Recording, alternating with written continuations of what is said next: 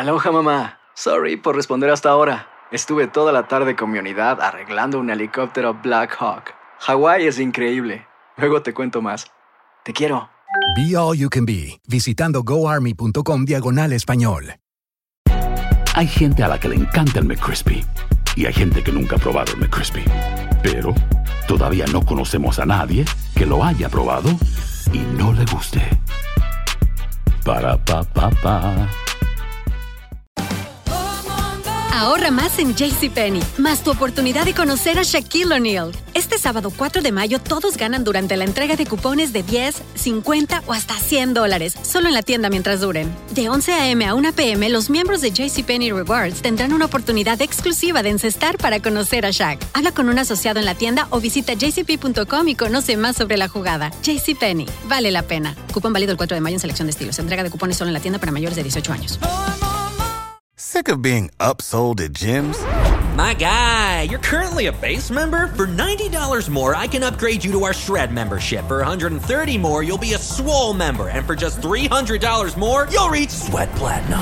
At Planet Fitness, you'll get energy without the upsell. Never pushy, always free fitness training and equipment for every workout. It's fitness that fits your budget. Join Planet Fitness for just $1 down and $10 a month. Cancel anytime. Deal ends Friday, May 10th. See Home Club for details. Enigma sin resolver es un podcast para mayores de edad. Algunos escuchas pueden encontrar el contenido del programa ofensivo. Recomendamos la discreción de la escucha, especialmente para menores de edad. Soy enigmático. Y bueno, ya estamos en otro episodio de testimoniales enigmáticos de Enigmas sin resolver, en la que como siempre podemos escuchar todas las historias que ustedes nos mandan, que ustedes han vivido de alguna manera sobrenatural o paranormal. Así que si tú quieres ser parte de este episodio, te invito a que nos escribas a enigmas.univision.net, en donde semana con semana tenemos todas estas historias que estamos leyendo, los estamos contactando. Nos encanta platicar con todos ustedes y por supuesto los invitamos a que sean parte de este episodio contándolo de su propia voz, contándomelo a mí y a todos los enigmáticos que están escuchando este episodio. En esta ocasión tenemos una historia muy interesante. Hemos eh, tenido varios testimoniales en los que ustedes sienten que tienen habilidades más allá, habilidades que a veces no quieren reconocer por miedo al que dirán y también por miedo a lo que estas habilidades conllevan. Este es el caso de Erika, quien nos escribió contándonos algunas historias de las cuales vamos a estar platicando en este episodio. Para empezar, en una de estas experiencias, en este caso es una mujer que perseguía a, a nuestra querida Erika que ella sintió que al voltear algo venía detrás y se da cuenta que esto no es normal. ¿Qué pasa después de eso? ¿Cómo logra ella zafarse de esa entidad? Ya nos lo va a contar. Pero también viene otra historia en la que su hermana está relacionada también con estas entidades que ella tiene que tomar acción al respecto para que esto no pase más. Entonces, bueno, sin más ni más, yo le doy la bienvenida a Erika, quien nos escucha además desde España. Es la primera vez que tenemos un enigmático desde España. Sabemos que muchos de ustedes nos escuchan desde allá, pero es la primera vez que un testimonial viene de España directamente con nosotros. Entonces, Erika, mil gracias por escribirnos y por estar con nosotros. Gracias a ti, Daphne. Estoy encantadísima de estar aquí y de poder contar mi historia, bueno, mis historias. No Sí. sé, eh, ¿por cuál quieres que empiece? Pues tú me dirás qué tan atinada estuve, pero yo quiero que nos empieces a contar un poquito de qué es lo que sucede en esa ocasión que tú estabas con una de tus amigas. Cuéntanos a detalle cómo empieza el proceso en el que te tienes que despedir de tu amiga para después empezar a caminar sola y toparte con una entidad. Eh, pues sí, o sea, eso fue eh, cuando tenía yo 18 años, resulta que eh, teníamos por costumbre quedarnos hasta tarde, mi amiga y yo, leyendo historias en el ordenador y, o viendo vídeos y tal. Y resulta que uno de esos días nos dio por eh, ponernos a, a leer sobre hechizos de magia blanca. Y resulta que cuando estábamos leyendo eso, mm, vi de reojo más o menos a una niña vestida de demonio rojo, como si fuese que estuviese disfrazada eh, para Halloween. Y la ¿Eso en la estaba- casa de tu amiga? Sí. Ok. Y la niña estaba como en el mueble de, mm, de salida donde se ponen las llaves, por así decir. Estaba como rebuscando, eh, buscando, parecía que estaba buscando las llaves. Entonces yo me quedo un poco asombrada y le digo a mi amiga, ¿has visto eso? Y me dice mi amiga, no, el que le digo, nada, nada, me estaré, te digo, me estoy sugestionando, ya no quiero leer más cosas de estas. Miré la hora, vi que eran casi las 6 de la mañana y le dije, será mejor que me vaya a casa. Le dije, ¿qué te parece si me acompañas? Un poco egoísta por mi parte, y me dice mi amiga, ¿cómo voy a ir a tu casa si yo estoy en la mía, que estoy calentita, porque era pleno invierno, estábamos en enero, a menos no sé qué grados eran exactamente, pero eh, donde vivía en ese entonces se llegan hasta menos 5, menos 10 grados, bajo cero. y entonces, pues me dice mi amiga, ¿me puedes regalar un cigarrillo? Y yo le dije, bueno, yo te doy 5 si por lo menos me acompañas hasta la esquina de tu casa. Y me dice ella, bueno, está bien. Bajamos. Cuando ya estábamos en la esquina, me dice mi amiga, bueno, ¿por qué calle te vas a ir? Era una calle, o sea, había dos calles para ir a mi casa. Una de ellas es típica calle de comercios céntrica. Y yo le dije, pues, ¿te vas por esa? Y le digo, pues no. Y me dice, entonces, ¿por cuál te vas? ¿Por la de la iglesia? Sí, porque siento que la iglesia, pues, es santa, es de Dios, ¿no? Mm, recuerdo que me abroché la, la cazadora y recuerdo que empecé a escuchar un llanto. Y digo yo, empecé a mirar para todas partes, digo, ¿de dónde vendrá este llanto? ¿Será alguien que necesita ayuda? ¿Alguna mujer que ha tenido algún problema? Yo por intentar ayudar, ¿no? Y empiezo a mirar, empiezo a mirar y resulta que no veo nada. No veo nada, no veo nada, sigo caminando, no veo nada. Y a medida que ya me estoy acercando a la iglesia, que estoy llegando a la puerta, la típica puerta grande de iglesia, ¿no? Antigua además, es una antigua, una iglesia romana. Empiezo a, como nunca, nunca miraba la iglesia, la verdad. No sé por qué me dio ese día por mirarlo. Será el llanto que me, me, me... Entonces, pues empiezo a ver una sombra que estaba como agachada, que se empieza a levantar, pero todo era como si lo estuviese viendo a cámara lenta, fue, o sea... Claro, y la sombra estaba en, la dirección hacia la iglesia y estaba como en el piso y se empieza a levantar. Sí, sí, sí, estaba, o sea, lo que era en la puerta, en una esquina de la puerta, como cuando sales de la iglesia y hay alguien pidiendo dinero en una en un, a un lado, pues así. Y, y entonces se empieza a levantar poco a poco, y yo eh, veía a través, de, a través de ella, o sea, se la veía una sombra oscura, pero yo veía a través de ella, muy tenuemente, pero se veía algo. Entonces vi sus ojos, que eran unos ojos como huecos, que ya te digo, se veía a través de ellos también. Y, y oí el llanto, o sea, ya vi que ese llanto venía de esa sombra. Entonces yo eh, recuerdo que le dije a mis piernas, correr, pero mis piernas eran como que si fuesen de otra persona, no me respondían.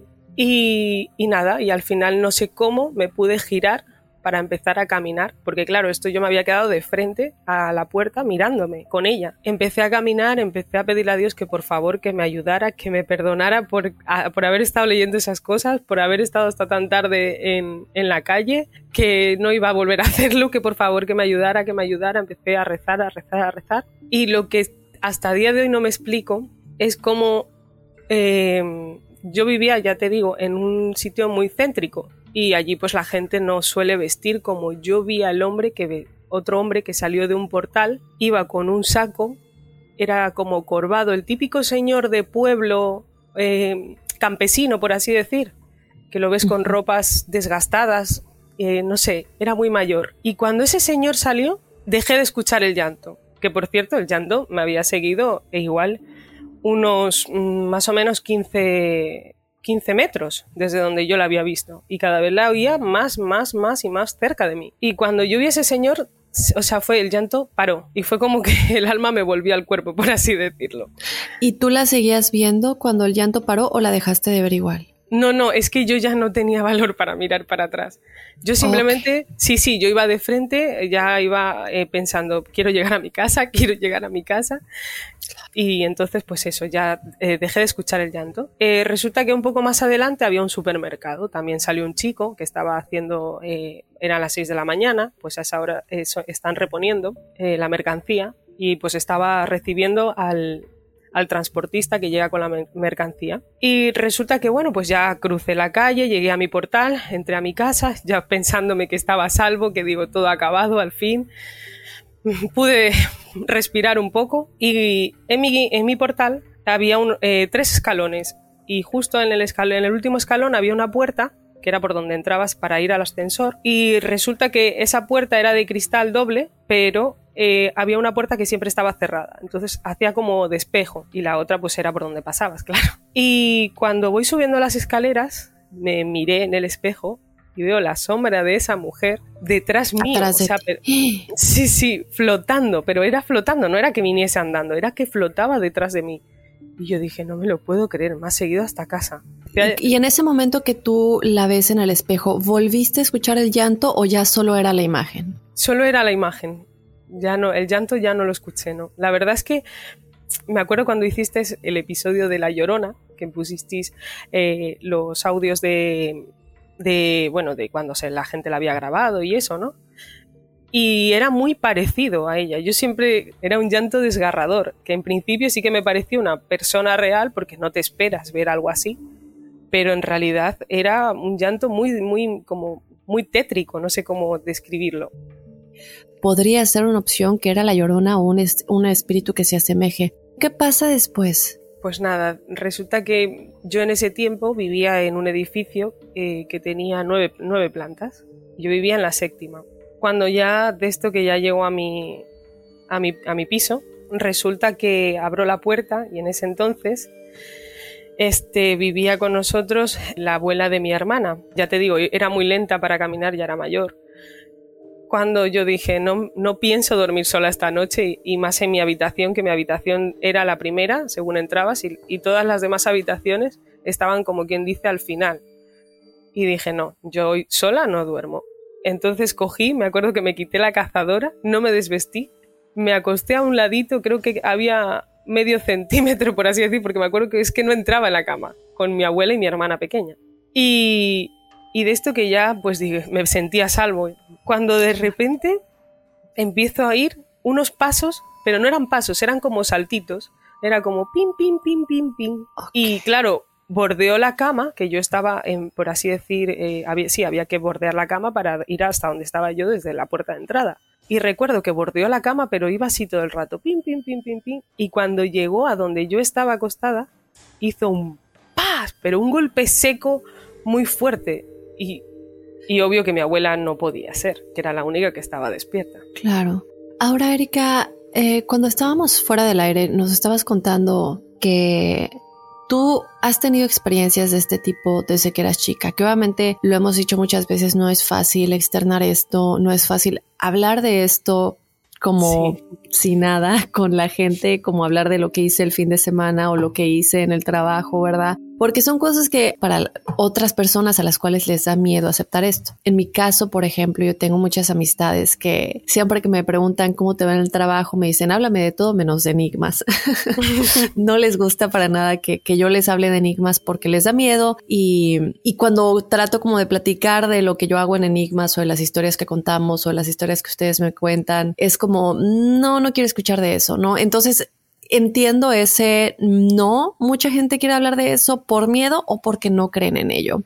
Tú te has visto en estas situaciones desde hace mucho tiempo y pues, me contabas también y quiero que nos platiques un poquito, no solamente de cómo empieza todo y cómo te das cuenta que tienes este contacto con algunas entidades, el miedo que te provoca, pero también de una situación en específico que sucedió con tu hermana y de una entidad que pues de alguna manera tú tuviste que intervenir para que se fuera. Cuéntanos un poquito cómo empieza esto y qué pasa con tu hermana. Pues resulta que cuando yo era pequeña siempre, pues siempre a cualquier sitio que iba siempre veía algo o le decía a mi madre, no, es que ha venido eh, tal persona a hablarme o cosas así. Y cuando yo, o sea, yo nací en, en, Ecuador, ¿no? Y entonces allí es como más normal. No todo el mundo lo ve bien, pero es como más normal hablar de ello. Y sí que es verdad que cuando llegué aquí a España, eh, yo se lo contaba a la gente porque yo, mi madre siempre me hizo sentir como que era algo normal en mí, que no pasaba nada, por, o sea, ella me hacía sentir cómoda. Y cuando yo se lo contaba a mis amigas o a, mi, o a las madres de mis amigas, me, muchas veces me tacharon de loca, de no, no digas esas cosas, eso, eso no existe, eso tal. Y bueno, entonces lo fui como reprimiendo, como bloqueando, como seguía viendo, pero sí que es verdad que ya no lo veía todo como antes. Hasta la otra anécdota que me pasó, que fue también un poco escalofriante, mm, resulta que mi hermana pequeña vino a vivir con mi pareja, con mi marido y conmigo. Y al principio ella no quería estar aquí, se comportaba muy mal. Sí que es verdad que vino conmigo porque yo soy un poco más estricta que mis padres. Y entonces, pues, para meterla un poco en vereda, por así decir, ¿no? Y cuando ella vino aquí, o sea, era una niña, se la veía como vacía, no sé cómo decirte. Describiéndola eh, así, sin más, vacía. Yo la veía vacía. Después de ser una niña súper cariñosa, eh, súper buena, amable, mm, no era ella. Y yo se lo decía a mi madre, es que Salma no es normal, no, no es normal su comportamiento, no es normal todo lo que hace. ¿Qué, qué, qué hacía y qué te decía? Tú las ves cosas como normales, pero si conoces a la persona, sabes que eso en ella no es normal. Por ejemplo, ¿cómo decirte? Yo siempre, ella sabe que para mí es como mi hija, yo la adoro, y me, decía cosas que me hacían sentir totalmente mal, o sea, como que no me quería, como que me odiaba, como cosas así, que a mi madre tampoco la quería, como que ojalá nos muriésemos. Cosas muy fuertes que tú dices, cuando una persona es súper cariñosa y amorosa, tú dices, es que no puede ser esa, esa no es mi hermana. Resulta que tuve una despedida de una amiga y entonces yo me fui a otra ciudad a la despedida. Y cuando eh, dormí la primera noche, que esa noche me, recuerdo que nos salimos, fue algo un poco tranquilo, la despedida, despedida por así decir, fue el, al día siguiente. Recuerdo que yo soñé con mi hermana y yo veía como una especie de, de sombra como medio roja y negra a la vez, con tonos amarillos, muy rara. Como si estuviera absorbiendo algo de ella. O sea, ella, yo la veía a ella en una habitación sola, como niebla alrededor de ella, y veía esa sombra como absorbiéndola. Y recuerdo que yo decía para mí, esto es lo que está pasando. Esto es lo que está pasando. Y, la, y entonces algo me decía, se alimenta de su tristeza y, y la hace comportarse así yo recuerdo que esas palabras no venían de mí, pero era como si alguien me lo dijese. Que eso me ha Estabas canalizando, estabas canalizando información. Exacto, algo así, sí. Y entonces llamé a mi madre y se lo dije a mi madre y me dijo mi madre, pues hay que hacer algo, esto no puede seguir así, porque claro, ya decía yo que no es normal su comportamiento y todo lo que está haciendo y tal.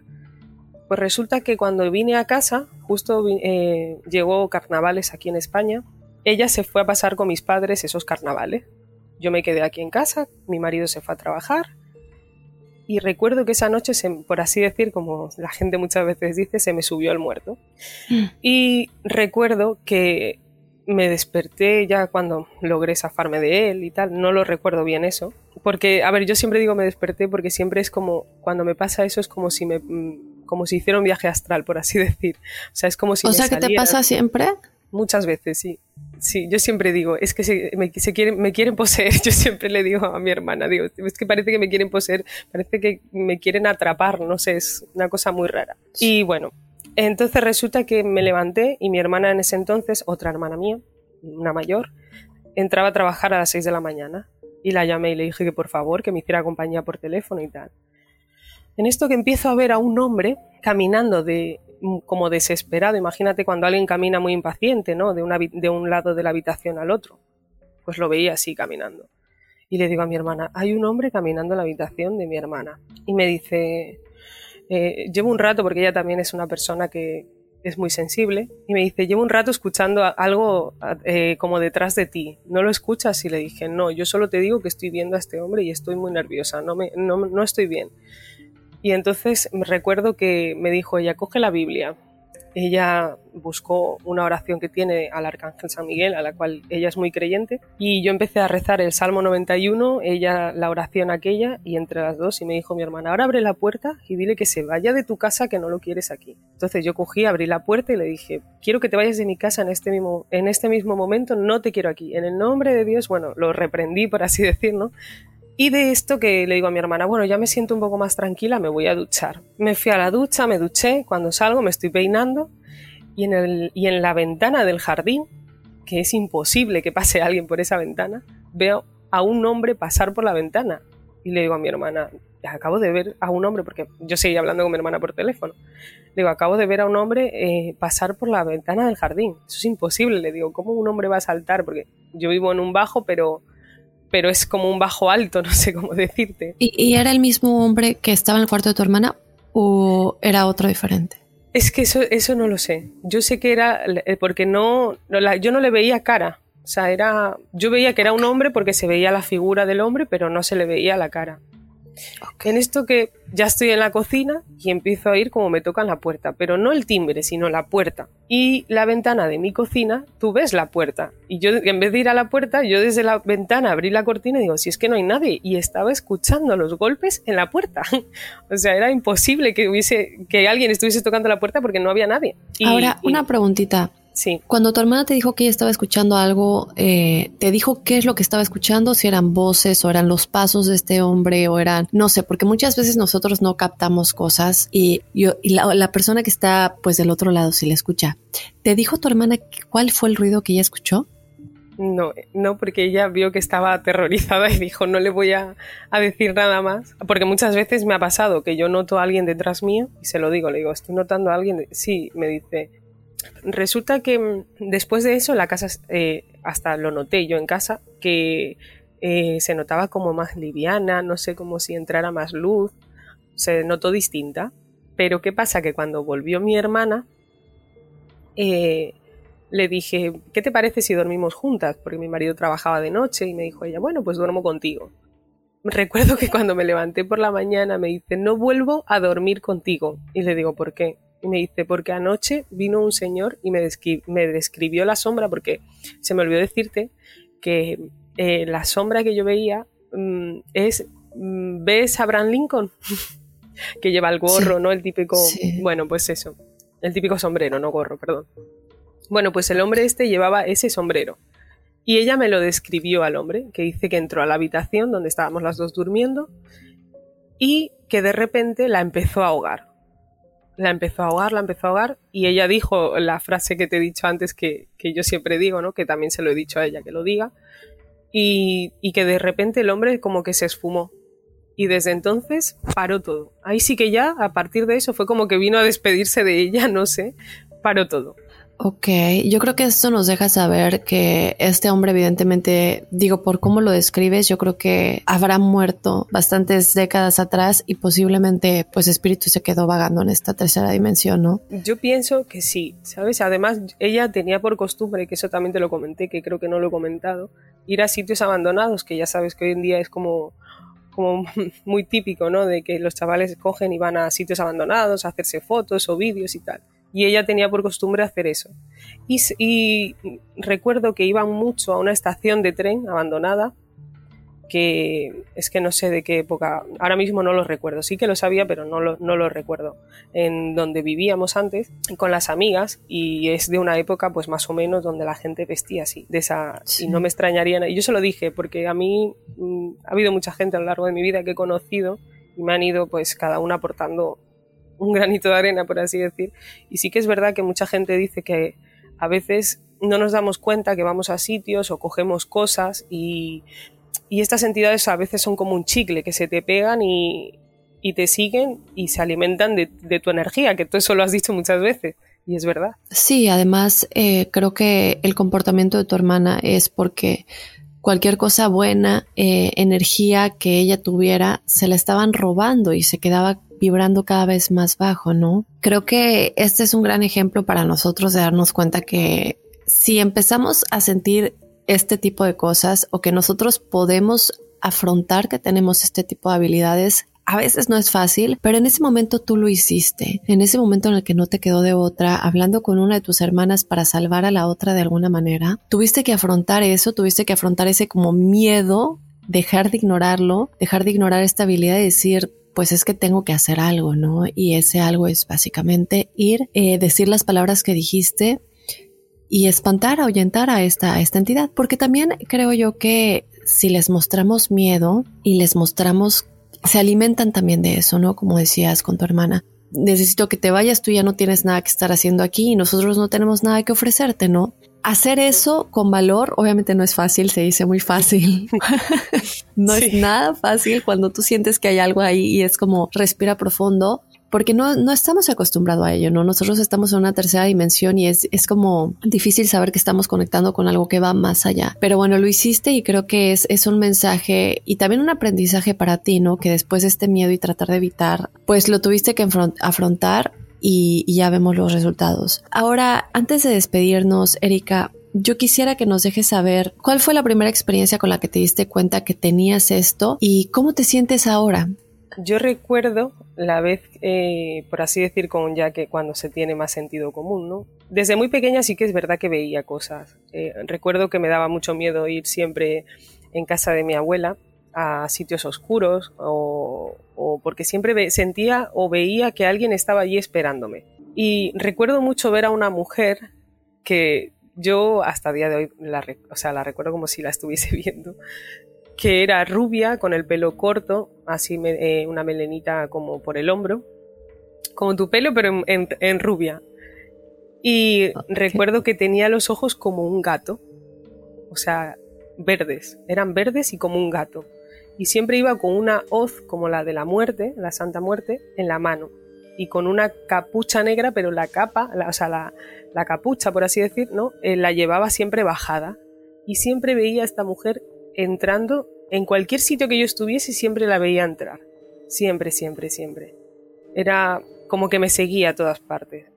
Y yo, claro, yo se lo comentaba a mis primas, a mis tías, a, mi madre, a mi abuela, a todas. Y siempre me decían que, o sea, no le daban importancia, como para que yo no me sugestionara más o, o no, le, no sé, como para no darle más pie a eso. Claro. Y ¿cómo me encuentro ahora? Pues bueno, mm, hay días que la verdad, eh, la última vez, por ejemplo, he visto una sombra negra de un hombre aquí en casa. Además era como si estuviese totalmente desnudo y calvo, una sombra negra. Y recuerdo, y recuerdo que pasó de la habitación de mi hermana a mi habitación. Y se lo dije a mi hermana. Le dije, acabo de... Es que además, es que me pasa muy continuo. Igual estoy viendo la tele y de repente veo pasar una sombra blanca o una sombra negra, pero es como si pasara, como si me dijese hasta luego, estoy aquí, pero ya está, yo no la tomo en cuenta y, ahí se queda la cosa. Intento más que nada por mi salud mental y, mi, y la mía, porque lo paso muy mal, lo paso muy mal. Me han, hecho, me han intentado hacer mucho daño, me han hecho daño y lo paso muy mal. Entonces prefiero no hacerles caso. Claro, claro, y digo, estás protegida, eso que no te quepa duda, estás protegida y, los seres de luz que están protegiéndote es mucho más fuerte que cualquier otra entidad que quiera conectar contigo. Pero bueno, Erika, yo te quiero agradecer, muchísimas gracias por habernos contado eh, pues tus experiencias, por contar cosas creo yo difíciles, no solamente porque son cosas que te han pasado a ti, pero también una de ellas involucra a una de tus hermanas, que como tú dijiste, a veces has sentido que es como tu hija, entonces eh, cuando miembros de nuestra familia están involucrados y que ellos también pueden decir, sí, esto es verdad, pasó. Erika, yo te agradezco muchísimo. No sé si tengas alguna otra cosita que le quieras agregar al todo el público. Sí, quería dar las gracias porque em, gracias a ti veo muchos mensajes de mis ángeles. Muchísimo. O sea, veo todos los días, siempre que miro la hora, siempre es una, eh, por así decir, eh, o 333 o 222 o 7, o sea, siempre me coinciden esos números. No me coincide otro número o, números de espejo porque me he metido a leerlo un poco. Y siempre que veo el 333 me acuerdo de ti, del día que vistes el 333 y le dices las gracias a tus ángeles. Y ahora lo veo mucho y, siempre me acuerdo de ti. Solo te quería decir eso y luego que le, ah. le, mandarás el saludo a mi sobrino, por favor. Claro que sí. ¿Cómo se llama Veraito? Aitor. Aitor, claro que sí. ¿Vela sí? Sí, Aitor y Vela. Se, se llaman sí. Ok, claro que sí, le mando, te mando un beso enorme, Aitor, y también a ti, Vela. Y muchísimas gracias por sintonizar. Son igualitos que yo hacía yo de chiquita. Eso siempre le digo, le digo, parecéis a Dante. pues muchísimas gracias y te envío un abrazo de luz a ti y a todo tu equipo. Y la verdad es que pensaba que me iba a poner más nerviosa, pero gracias, me habéis hecho sentir muy cómoda. No, gracias a ti, Erika, gracias a ti. Y bueno, un besote enorme para ti y a toda tu familia. Y bueno, de esta manera nos despedimos. Este fue el episodio de testimoniales de esta semana. Yo obviamente te sigo invitando a que seas parte de este espacio, escribiéndonos tu historia a enigmas.univision.net para estar conmigo y platicar con todos los enigmáticos, ya sea en directo o yo también puedo leer tu testimonial en los episodios bonus de testimoniales que ya comenzamos a tener. Entonces recuerda, enigmas.univision.net. Yo soy Dafne Wegebe y nos escuchamos la próxima semana. Soy enigmático.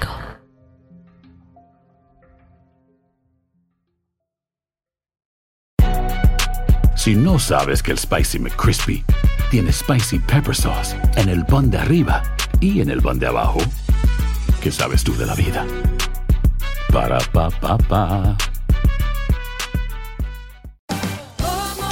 Ahorra más en JCPenney, más tu oportunidad de conocer a Shaquille O'Neal. Este sábado 4 de mayo todos ganan durante la entrega de cupones de 10, 50 o hasta 100 dólares, solo en la tienda mientras duren. De 11 a.m. a 1 p.m., los miembros de JCPenney Rewards tendrán una oportunidad exclusiva de encestar para conocer a Shaq. Habla con un asociado en la tienda o visita jcp.com y conoce más sobre la jugada. JCPenney, vale la pena. Cupón válido el 4 de mayo en selección de estilos. Entrega de cupones solo en la tienda para mayores de 18 años. Sick of being upsold at gyms? My guy, you're currently a base member. For $90 more, I can upgrade you to our Shred membership. For 130 more, you'll be a Swole member. And for just $300 more, you'll reach Sweat Platinum. At Planet Fitness, you'll get energy without the upsell. Never pushy, always free fitness training and equipment for every workout. It's fitness that fits your budget. Join Planet Fitness for just $1 down and $10 a month. Cancel anytime. Deal ends Friday, May 10th. See Home Club for details. Ohio, ready for some quick mental health facts? Let's go. Nearly 2 million Ohioans live with a mental health condition. In the U.S., more than 50% of people will be diagnosed with a mental illness in their lifetime. Depression is a leading cause of disability worldwide. So, why are some of us still stigmatizing people living with a mental health condition when we know all of this? Let's listen to the facts and beat the stigma. Ohio, challenge what you know about mental health at beatthestigma.org.